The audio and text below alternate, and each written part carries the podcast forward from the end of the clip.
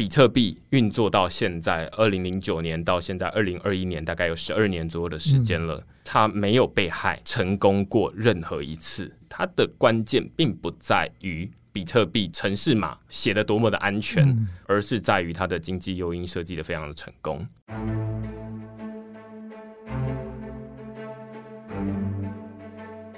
欢迎收听《迷成品 Podcast》放送观点。在这个单元里，我们邀请各行各业的来宾对谈，透过多元主题分享，一起领略思想的跨越以及对美好生活的想象。大家好，我是这一期《迷成品 Podcast》放送观点的主持人。离开公司，我过得还不错。这本书的作者刘阳明。那我们今天邀请到一位专家，环绕着一个主题来为我们谈一本书。这本书是早安财经出版的《以太奇袭》。那它的主题呢，是根据区块链、加密货币、以太坊上面的以太币，它的历史、它的诞生的背景，然后以及它的一些功能，跟未来会如何影响我们的金融体系。那根据这个主题，我们邀请到的专家是区块市的创办人许明恩。Hello，迷成品的听众们，大家好，我是区块势的作者许明恩。《以太奇袭》这本书。我们会从一个就是加密货币小白角度来切入，因为我在读这本书之前，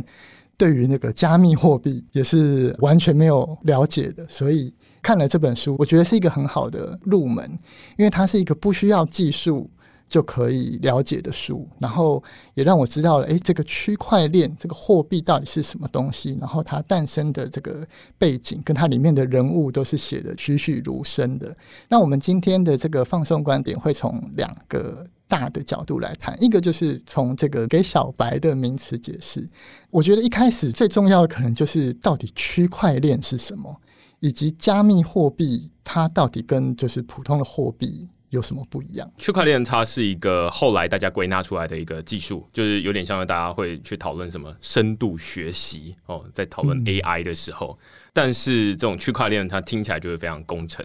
实际上区块链不是最先出来的，最先出来的其实是二零零八年的时候，比特币它先被提出来这样的一个概念。嗯，然后在这个中本聪，比特币的发明者啊，但是没有人知道说他是一个人还是呃一群人。嗯、那毕竟在网络上面就有点像之前好像不是《纽约时报》后面说什么你在网络上面没有人知道你荧幕背后其实是一只狗这样子。嗯，对，所以中本聪也不知道他到底是谁，其实他是谁也不是很重要。在那个时候，他提出了一个九页的白皮书，然后里面就会叙述说：“哎，比特币它是一个点对点的电子现金系统。”在这个白皮书里面，其实没有提到区块链，就是完全没有。大家本来都会说：“哎，那这个区块链，呃，它是一个工程的技术，这是大家的想象。”然后接下来说，比特币它是区块链的第一个应用。实际上正好相反，就是说比特币先被提出来了。然后大家在看说，诶，比特币它到底有什么厉害的地方的时候啊，归纳出它背后有一个这个工程的设计非常厉害，叫做区块链。嗯，然后它实际上就是呃一个区块一个区块链在一起，这是其实是一个非常抽象的概念了。它其实是用城市码实现出来的，这是最一开始。我现在通常都会说，如果你把比特币当成是一个转账系统的话，嗯，那么区块链就是。实现这个转账系统，它背后的一些工程的设计。所以，当大家去想要去了解区块链它到底是怎么运作的时候，小心技术深水区。就是我们不会知道 ATM 它这个背后的系统是如何运作的，你把它敲开来都没有用这样子。但是，大家因为常常会听到区块链在日常生活中或者在新闻上很常看见，就会想要理解区块链是什么。其实。它是技术的深水区，这是一个一开始先有的一个心理准备，嗯、然后接下来再说啊，那它的实际创新在哪里？就要回到就是比特币它到底厉害在哪个地方？哎，我通常都会说，这最一开始的这种呃人与人的这种买卖交易，它本身就是一个去中介化的，就是我现在拿一百块给杨明，而我们面对面嘛，所以我们不需要先交给第三个人。然后请他说：“哎、欸，你把这一百块转交给杨明，干嘛这么、害羞吗？这个没有，不是这样子。那所以一开始本来就是去中介化的，是一直到数位世界里面，数位时代，我们想要转账给，例如说啊，我家在台南，我想要转账给爸爸妈妈，嗯、那于是我才需要先把一百块存到银行去，然后请银行帮我转一百块给爸爸妈妈，然后他们再透过 ATM 领出来。嗯、所以这才是一个中介化，就是透过银行这样的一个中介机构。那比特币它的一个很大的创新之处，在于说他们想要让数位世界这种数位金钱或者是资产的转移，不需要透过中间人。其实，在数位世界里面，现在在比特币出现之前，绝大多数的资产转移都需要透过中间，有点像是把钱存到银行去，然后请银行帮我们转账，或者是把股票在证券交易所里面交易，但是都没有办法做到有点像实物交易这样纸钞交易一样，直接拿给阳明。但是比特币最大的创新之处就是说，它实现了这件事情，就是说我可以把我的比特币从我个人管理的钱包。然后这个钱包是我自己，只有我自己管，有点像我的皮夹一样，就是我自己管理，除非你把它抢走。然后不需要透过中间人，没有人在说啊，我把比特币存到银行去，请银行帮我转给杨明的账户，没有，而是说直接从我的钱包转到杨明的钱包，就这样。那所以这就会是一个数位的去中介化的交易，这是比特币最大的创新。那比方说像挖矿啊，或者是这个钱包，我记得好像也有什么冷钱包跟热钱包。那这个中间我要怎么去理解这件事情？就是说，这个加密货币可能用挖矿就可以赚到钱，那可是这个钱是从哪里来的呢？对 对对，这就回到就是说，诶，它其实假设呃，我们现在说，比特币它一开始它就在论文里面就说，诶，比特币它是一套电子现金的转账系统了。嗯，这套转账系统它要如何运作？如果是银行的 ATM 系统的话，当然就是银行，然后他们聘请工程师，然后来架构这一个转账系统，然后设立一些防火墙，然后避免骇客入侵嘛。那比特币它不是一套银行呃或者是国家建立的，嗯，他们会说这个叫做去中心化，就是说由这个全球的矿工们，呃，现在可能有一万多个矿工，嗯，来共同维持营运，然后这些一万多个矿工，他们又是互不认识的网友。要如何组织这些网友来一起维护一套转账系统？这是一件非常困难的事情，也是他们想要解决的问题。嗯、就是说啊，那以前是工程师，然后银行叫他们做什么，嗯、就做什么。那当然现在就变成说，哎，那我们要怎么去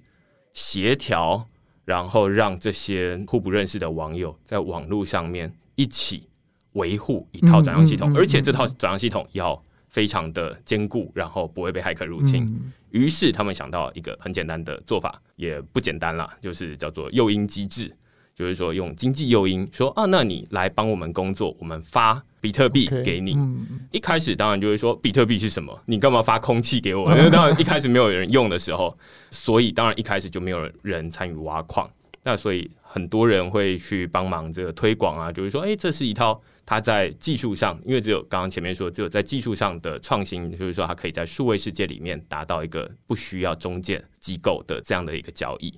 那但是绝大多数人就只会想要问说，那这个系统对我人生有什么帮助吗？嗯 嗯、对对对。然后他就说没有。那所以在前面的二零零九年，或者是到二零一零年之前，这个比特币都。没有什么用，嗯，有点像这收藏品这样子，然后你就拿着，然后收藏说，哎，你看我知道这个哦，然后大家说，哦，冷知识哦，一直到二零一零年的时候，有第一个人拿了比特币去换了披萨，哦，这才是这大家可能多少有听过，就是说叫比特币 Pizza Day，那就是象征着。比特币第一次可以换到一个实际的东西，那那个人他在做什么？他其实就是网络上论坛说：“哎，我这边有几万颗的比特币，然后有没有人愿意帮我叫披萨送到我家来？那我就可以把这比特币给你。”哦，以前大家就是想说啊，那这比特币什么垃圾？然后但是也有人会想说啊，那反正两个披萨而已而已，对对对，没有多少，然后就送过去，然后他就拿到这几万几万颗比特币，于是这就变成一个。第一笔交易，这当然很没有效率。嗯，后来大家就开始，哎，有在一个地方，可能在论坛里面开始，哎，比较多的这种买卖。后来大家想说啊，那可以再更有呃效率一点，那于是就建立了一个交易所，那会有一个报价，大家不再需要说啊，我透过比特币跟你换披萨，然后还要算说披萨有多少钱，所以回推说比特币到底现在价格多少。而是直接有一个对应美金的价格，嗯嗯嗯，甚至是现在有对应台币的价格。嗯，它有点像是这样子，从以物易物。其实现在有人会说啊它是个物品，数位物品。然后一直到现在，有点像是对应个呃法定货币啊新台币美金的一个价格。谈、嗯、到这个加密货币，因为比特币大家都知道是第一个嘛，但是现在好像已经有超过五千个以上的加密货币了。对。那这些币之间有什么差别，或者是我们可以怎么去理解它，或者是有没有一些比较有趣的应用？OK，嗯，可能现在超过五千个，或者说有没有五千万个，或者是五亿个、五十亿个，可能都有了。那、嗯、像我自己就在两年前的过年，我就自己发行了一个明恩币，哦、然后 发给爸妈当成红包，然后一人三千六百颗，然后说：“哎、欸，新年快乐！” 然后我就可以省下三千六百块。但是那也要汇率是跟新台币是一比一啊？没有没有没有，我就说：“哎、欸，这个三千六百颗，他们就满脑子疑惑嘛，就是说那三千六百颗我能干嘛？”我就说：“哦、嗯啊，那我来赋予它价值。”就是说，今天晚上洗碗一百颗，好，然后 呃，明天倒垃圾五十颗，这样子，那所以他就可以兑换一些劳务，这其实跟前面刚刚说比特币它可以换披萨一样嘛。一直到哎、欸，很多人他开始想要使用，假设啊，今天哎、欸，在在场的所有人都想要买明恩币的时候，哎、欸，我就可能去在交易所里面创造一个明恩币对新台币的一个交易对。OK，然后大家就可以用呃一块台币哦，可能也太贵了，我可能要发财了。我那时候好像发了有没有一亿颗之类的，对，然后所以呃如果一块的话呢，我就发财了这样子。那所以我就可以这样子，然后让大家去买，然后大家就可以聘请我。假设我就是呃五十块、一百块的明恩币，我就可以帮他倒垃圾，帮他洗碗。很多人就想要找我去帮他倒垃圾、洗碗，这就是最基本的这个模式。然后慢慢的延伸到哎现在他。开始规模化，很多人，很多陌生的人，然后他就说：“哎，那我可以用不同的价格，或者说兑换不同的东西。”这是最一开始了。嗯，OK，好，那我们有了这个基本概念之后，接下来可能要进入这本书的主题，因为这本书是在加密货币，刚刚讲到成千上万种的加密货币当中，这本书讲的是以太坊这个区块链上面的以太币。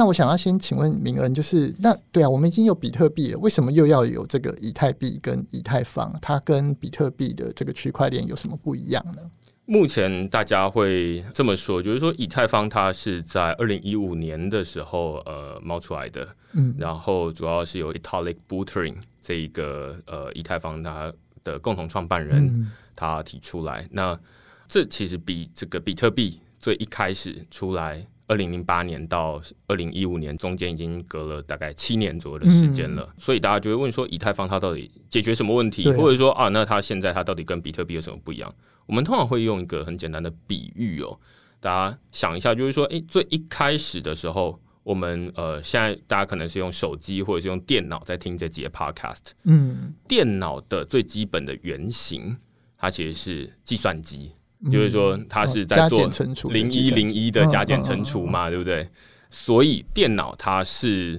呃，其实从它英文也可以看得出来，它叫 computer，所以它就是一个在做计算的东西。所以我们会说，比特币它比较像是以前的这种加减乘除的一个计算机，它可以做一些很基本的功能，就是我今天在什么时候转账了多少钱给杨明，然后他就会记一笔账，啊，比特币在这个比特币的区块链上面。会记一笔账这样子，但是大家都知道说，哎，现在电脑它其实不只有计算机的功能，嗯，计算机只是它的其中一个小算盘，嗯、对对对。那但是它实际上它可以做什么东西？它可以玩游戏，它可以做文书处理，它可以上网，它可以看 YouTube，它可以看 Netflix，它可以听 Spotify，嗯，所以它现在有非常多的功能。那这些功能是如何实现的呢？是写程式。所以以太坊跟比特币最大的差异就在于说，一个比较像是计算机。它可以做很容易的做一些加减乘除、转账，从我这边扣钱，从杨明那边加钱。嗯，以太坊它可以做的一个很重要的事情，大家会说叫做智慧合约。OK，那智慧合约其实就是城市码，它有点像是比特币到以太坊这样的跃进，有点像是计算机到电脑这样的一个跃进，所以大家可以在这个计算机上面写程式，于是大家就会称。这个以太坊它有点像是一个世界的电脑。嗯，如果你说比特币它是一个世界的转账系统，或者是世界的计算机，那它就是一个世界的电脑。那最两者最主要的差异就在于说，以太坊它比较方便写智慧合约，智慧合约就是说，除了我转账给你之外，还可以做其他的交易吗？比方说借贷吗？还是说，呃，电脑它也可以做加减乘除嘛？嗯、所以以太坊它也可以做转账，嗯、也有人在转账以太币。嗯，那但是它可以额外多做的是什么呢？例如说，呃，大家在电脑里面可以做呃游戏。然后，所以也有人在这个最近有很多在区块链上面的游戏慢慢的出现，大家会主打，例如说什么边玩边赚，然后你就可以玩游戏，然后赚到一些代币，类似这样子。借贷其实也是一个哦，最一开始就是说啊，那我现在转账有钱的地方，我就可以转账给你，这是最基本的交易嘛。还会有人想说，哎、欸，既然有钱了，那我就想要跟别人借钱。嗯，我可以贷款吗？对，我可以贷款，然后我付利息。嗯，那所以他就会有很多不同的情况出现。那这些情况都不是最基本的这种转账，而是说加上时间，加上条件。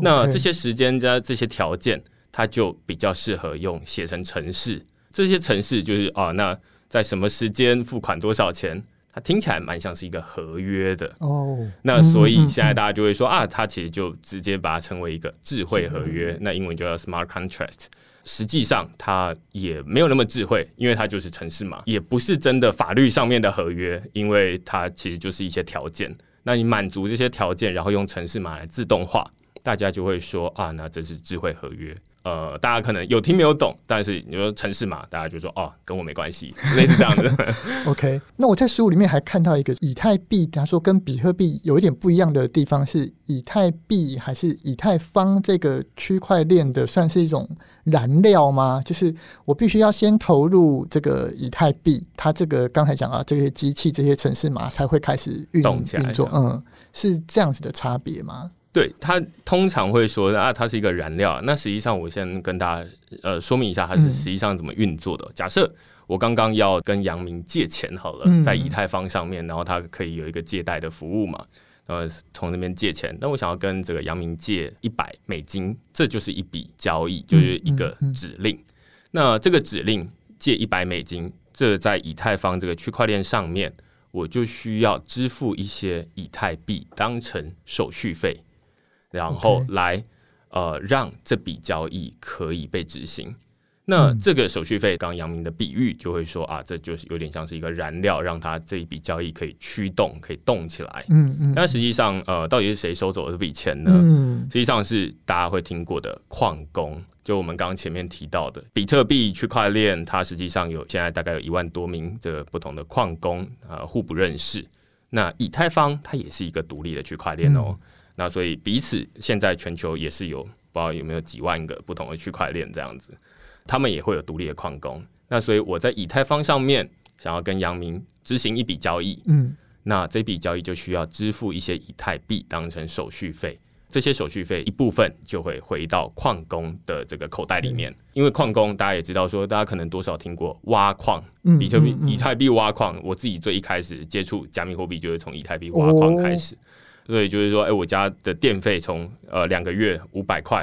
变成两个月五千块，差这么多？对对对对，就是十倍。那我到底换到了什么？欸、对啊，这样有赚到吗？换到了以太币，嗯、然后哎、欸，那时候以太币正好价格在涨，所以哎、欸，就是有超过比五千块还要多一些。嗯、那我就觉得说啊，那这样可以。那这些以太币是谁给我的呢？一部分是系统，它有点像是发薪水，鼓励我们去帮他维持这个。转账系统的运作，维持这个电脑的运作。另外一部分就是刚刚说啊，那我要驱动这笔交易，嗯嗯嗯，我需要支付一些手续费。那这些手续费也有一些会回到这个矿工的口袋里，所以矿工他就有两个收入，一个是系统给的薪水，另外一个是使用者他付的手续费。啊，这两个加起来就会是刚刚呃，我说两个月超过五千块的以太币的来源这样子。这个《以太奇袭》这本书里面，呃，我觉得有一个部分非常精彩的是，他讲到一个骇客大战，就是这个 DAO，就是 Decentralized Autonomous Organization，就是说起来很很绕口，但是说是分散式自治组织，就是他们在呃，因为有了以太坊这个可以提供智慧型合约的这个区块链上面。他们想出一种新的管理资产，或者说管理公司、管理人的组织的方法，就叫做分散式自治组织。但他们推出来这个核心概念之后，因为在城市码上面的有一些漏洞，结果就马上有骇客开始攻击这个。漏洞了，然后就把他们这个组织募到的钱一点一点的转账转到外面去。那后来他们当然也就是呃非常紧急的做了一些处理，然后就是连续三次这个攻击都被挡下来。很好玩，就是他们那个要组织以太坊的基金会要组织反击的的时候，他们要发送那个交易出去，结果那个他们的网路还断线，就是哎、怎么办？就是如如果他们那个时间到，就会被那个骇客取走钱了。对，所以他从其他地方赶快进行连线，然后每个人要提供自己的账户出来，我们要把那个燃料打到里面去，才能把那个钱赶快维护下来。讲到这个的时候，我就一个小白的观点来说，又不禁会害怕，哎、这个是不是？是有一些漏洞存在，可是我又对于这个分散式自治组织，就是诶，以后我们一起把钱投入这个计划的人，我们可以共同管理这个计划，可以决定它的走向在哪边。那这个 DAO 这个 DAO 可不可以请明恩帮我们再详细解说一下？没问题啊，就是在一开始以太坊它在呃问世的白皮书里面，它其实就有提到这个 DAO 这样的一个去中心化自治组织的一个概念。听起来好像又跟刚刚的以太坊的概念好像又是另外一个新的东西，嗯、但是它其实是有点关系。我们先从刚刚最基础的这种转账交易开始说加减乘除嘛，呃，我转账给杨明，就从我这边扣钱，从杨明那边加钱，这是最基础的模式。嗯、比特币就是这样，那以太坊也有最基础的功能。那我们刚刚有提到借贷，借贷其实就你可以说，呃，我跟杨明借钱，然后我分利息摊还，这是一个用智慧合约实现的一个功能。那借贷在真实世界里面，或者说在物理世界里面了，我通常会说，物理世界里面是谁在做这件事情？是银行。银行，嗯，对。那所以你可以说，这个借贷服务它其实就是在链上开一个银行，它在做银行在做的业务。好，那所以一开始是这种转账，然后接下来是银行的业务。嗯，大家就会想说，诶，有没有一些可以更进一步？既然我可以智慧合约，智慧合约就是我可以写城市，我可以写游戏城市，我可以写银行的城市，我也可以理论上可以开公司吧，嗯，然后我可以对我可以做群众募资吧，嗯嗯，然后所以大家就想说啊，那在上面哇，有可以写城市之后可以做好多的事情，DAO 就是大家想要做的其中一件事情，就是说，诶，那我们现在有非常多的组织，它其实能够管的钱。都比较像是以新台币为主，或以美金为主，然后而且它公司有点像是我要先去跟这个政府登记，嗯，然后才能够成立，而且呃，它还有一些就是以这个公司的章程啊为规范这样，董事会啊什么的，哼，对，那大家就会想说，那我可不可以用区块链上面的智慧合约来开一间公司？它可能不是一个公司，而是一个共同管理的一个组织。然后，所以他们就做了一个 DAO 这样的一个尝试。那这个 DAO 它的名称叫做 The DAO。那这个 The DAO 呢，它一开始是想说啊，那跟大家募一点钱进来，然后你给我一些以太币，我就给你一个 The DAO 的这个代币。嗯，那象征着这个 The DAO 代币的这个组织里面的话语权，OK，话事权。哦，你给我越多钱，那我就给你越多的 DAO 的代币。嗯嗯，嗯那大概是这样。所以呃，你可以想象，这有点像群众募资嘛，你给我东西，我还你东西，或者是有点像股东会这样子。嗯，那你出比较多钱，你大股东这样，那你到时候在股东会又就有权利左右这个公司的走向。那所以的 DAO 他们就有一笔钱，结果发现说，哎、欸，的 DAO 这一个机制。它的城市码里面，因为它终究是其中一个城市嘛，The DAO 它有一些漏洞，就是它有点像是普通城市码。要如果大家听众是这个工程师的话，肯定会觉得说城市码有 bug 是天经地义啊，嗯、就是没有 bug 才是奇怪，就是怎么可能会没有 bug？、嗯、对，所以它要经过非常审慎的处理。那以前资讯的这种呃，例如说这个 email 有 bug，或者是说普通的这种软体 line 有 bug。都还好，因为它里面管的不是钱，管的是资讯而已，那无所谓。但是如果你管的是钱，有 bug 就很麻烦了。以前你可能是哦，有多少笔资料外泄，然后大家就想说啊，这资料外泄常有的事啊，或者是说，嗯，好像也不会怎么样。我资料也可以备份在其他地方嘛，如果它不见的话。对，那但是钱就不一样了，就是你钱不见了，然后就是那个就没完没了了这样子，所以。呃，现在就会变成说，哎，这个的 DAO 它有城市的漏洞，然后导致骇客他可以直接从里面转钱出来。那大家也知道说，加密货币这种事转出去，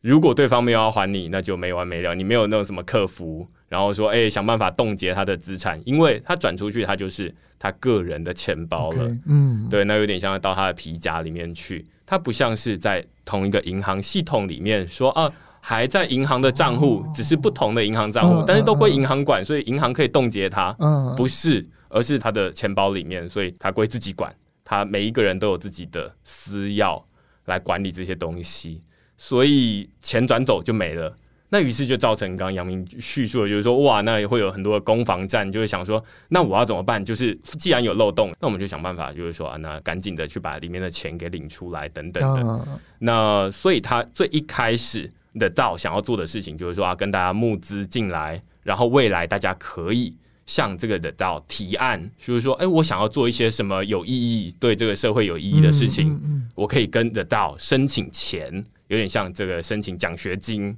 或者申请补助一样，然后来做一些事情。结果没想到，呃，The DAO 它本身有一些城市的漏洞，不是它的功能有问题。而是它的城市码有问题，导致说，哎、欸，就是骇客他可以拿走，所以他本来都这整件事情想要，哎、欸，利益良善，嗯，没想到，哎、欸，骇客把钱拿走，那就整件事情到现在二零二一年，大家才又重新想起说，啊，古早时候有一个 DAO，哦，然后那个名字叫做 The DAO，然后他们被害了。一直到现在，大家都还会很担心说啊，DAO 可能会被害，因为之前的 DAO 就被害。但其实不太一样，就有点像 DAO 这样的概念，有点像是我们说游戏的 DAO，它是其中一款游戏啊。假设它叫做天堂.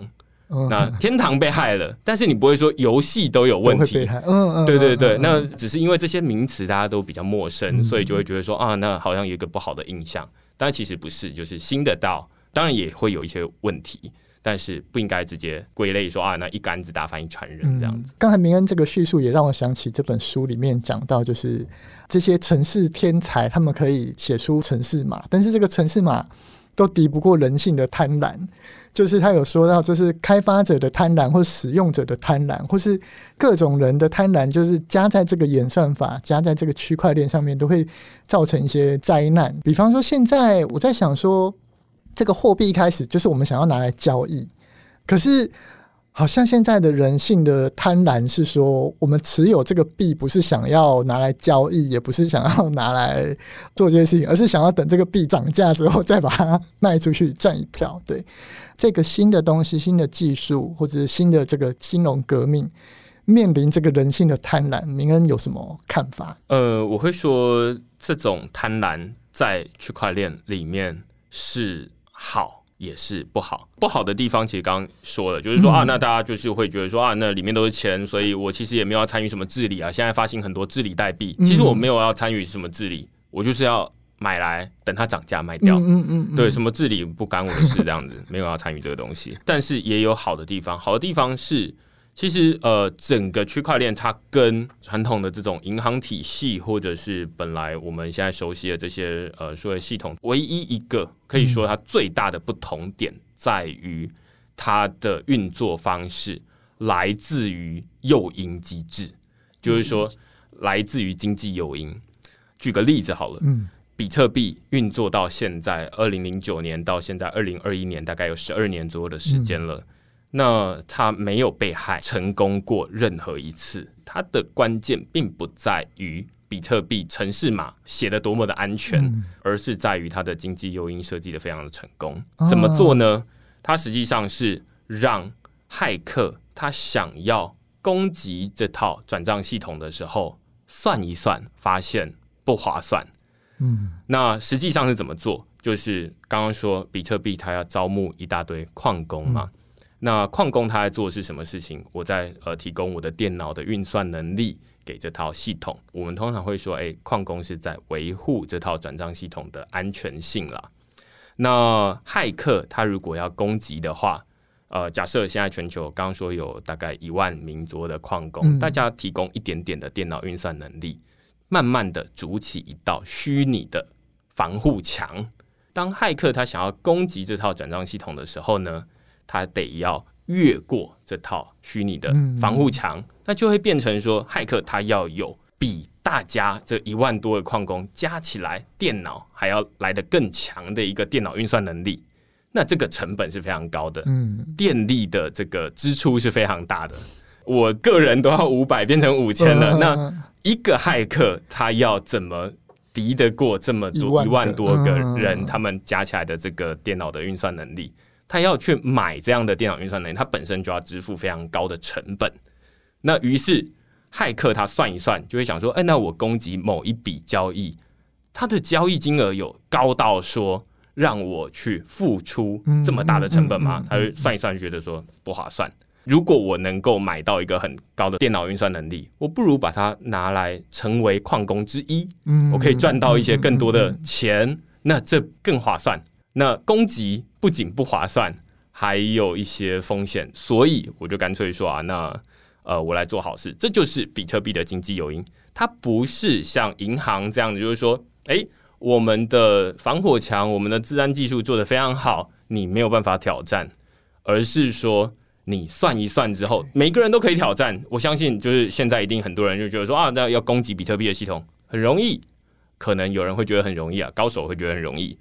那但是算一算就觉得哇，那亏本攻击干什么？没有经济诱因。那所以他就算一算就觉得放弃，这其实是这整个系统跟传统系统最大的不同。嗯、那同样的，现在有非常多的就区块链上面的专案，包含 DAO，包含这种呃去中心化金融这些专案，他们都会想办法多运用经济诱因。他们为什么要发行一个自己的代币？嗯、因为他们有了这个代币之后，他们就可以设计一些经济诱因，鼓励大家去做好事情。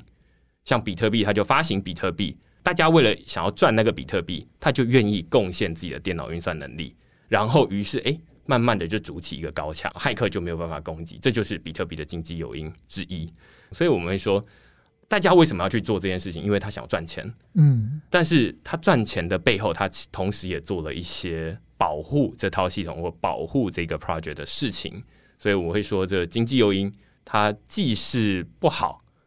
前面说不好的地方就是大家只 care 钱，嗯，但是也没关系，你 care 钱，但是你愿意贡献你手边的资源，宏观来看，你其实是保护了这个专案。哇，就是透过明恩的分析，我好像比较有对于这本书他所讲的故事可以更加理解一点，因为以太奇袭这本书里面讲了很多，比方说他们的创办人是基于什么样子的理由来创造这个。城市嘛，然后那中间又又遇到了哪一些的攻击行为？那甚至有一些创办人，诶，我发这个币，结果暴富之后，就是变得很有钱之后，那他们会不会开始反省说，我们这个系统到底值不值得这么多钱？那或者说，我们拿到了这么多钱之后，又可以贡献什么东西？就是从城市或者是从人性的角度，我们到底要基于人类的这个经济诱因，这个贪婪，要选择做好的事情？还是去做不好的事情，那就是从这个角度，我觉得读这本书会变得更有趣一点。那我们今天的节目就到这边，那也欢迎大家到诚品书店全台门市及诚品线上网站来找早安财经出版的《以太奇袭》。读完这本入门书，也欢迎大家到明恩的区块势网站或是区块势的 Podcast 节目了解更多。那如果你喜欢这一集内容，请在我们的收听平台给五颗星或推荐给朋友。那也谢谢大家的收听，谢谢今天的来宾许明恩，我们下次见，拜拜，拜拜。